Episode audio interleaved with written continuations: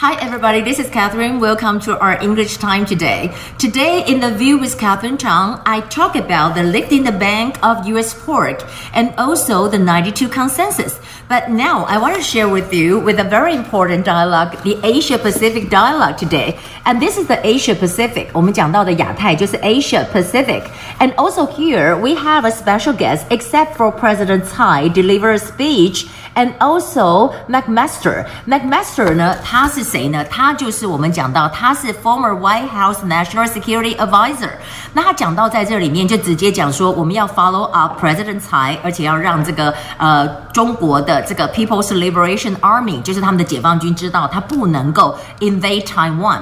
And now I want to share with you that some of them were here. President Trump also wanted to have an idea of decoupling, decoupling economy with China. What is decoupling? Decoupling 我们讲呢，政治一点的说法就是呃脱钩啊，但是用一般的讲法也可以说是分手，就 decoupling。因为呢，这个 Trump 就说我们损失了这么多钱，那干脆就不要跟他合作好了。那另一方面，我们知道王毅就是呃中国的外交部长 Chinese you know foreign minister and said that 他因为针对美国都一直在讲说我们要干净的一些所谓的像 TikTok 这些要干净，不要被你控制嘛，所以他也在北京的一个会议当中，他就说我们也是要管制这个啊，我们也是一样啊，你不要美国这样讲，单方面讲，我们也是啊，而且他这里就讲说我们最主要的这些 infrastructure，一些所谓的这个基础建设什么的，我们也不要有外泄啊。那当然在这里面，我们还看到的就是在香港，因为呢这次的游行就是有将近三百个人被抓，然后在这里面呢，他们就是说被控说他就让那人故意挨饿，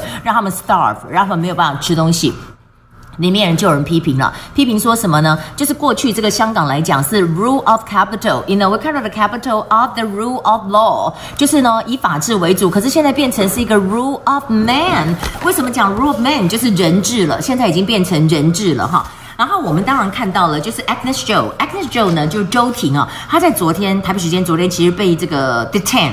就是被拘禁了，大概是四十分钟。The reason why，因为现在香港有一个很恐怖的事情，他们就是用 DNA 来 control 你，because they say that well of course it's not about a political issue but it's about COVID-19 and they said that this is what this is what they said universal health code system universal health code system 就是说这是一个国际上的一个所谓的健康健康的指数，就是说它这个事情就是讲说健康嘛，if you pass it you can go anywhere but if you don't pass it 他们就 说，哎，你违反了这个疫情，所以呢，Accent Joe 他只是在反对这个事情。他们大概只有六个人，然后他们就 got arrested 啊。然后你可以看到他这里就讲说，这个 prohibition，prohibition 就是这个禁令。我们知道，呃，过去我们讲说动词就 prohibit，I prohibit，prohibition 就是禁令的意思。那当然有人就讲说，he's actually the 木兰，木兰就是我们讲的花木兰。You know she's actually the 木兰，but what about 刘亦菲？刘亦菲的木兰在香港卖的很烂，在中国卖的很烂。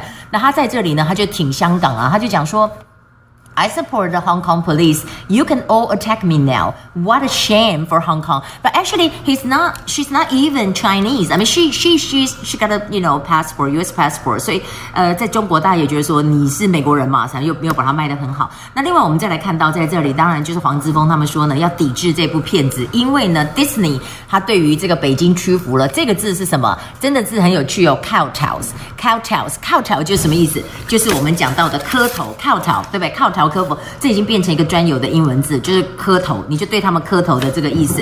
好，那 except for that, I also want to say that President Tsai delivered a speech in the dialogue Asia Pacific dialogue, right? There are several points here, and there are some of the vocabulary I want to share with you. Uh, you can say that mask, face mask，我们大家都知道怎么讲 face mask, right? And also here, procure. Procure 是什么字？Procure 就是采购的意思。我们有跟美国买一些，包括 F16V，所以我们就讲 Procure 是采购。那当然呢，except for that，我们就讲说，其实中国它有一些就强制的动作哈，强制性的。我们是怎么讲这个字？Coercive。你可以看到这个字首是 co，coercive，coercive 就强制性的。Also we talk about Uh, Mayor, Taipei Mayor Ko Wen-je, he, uh, he said something about poor people buy U.S. pork because U.S. pork uh, it's kind of cheap. But actually, it's a wrong metaphor.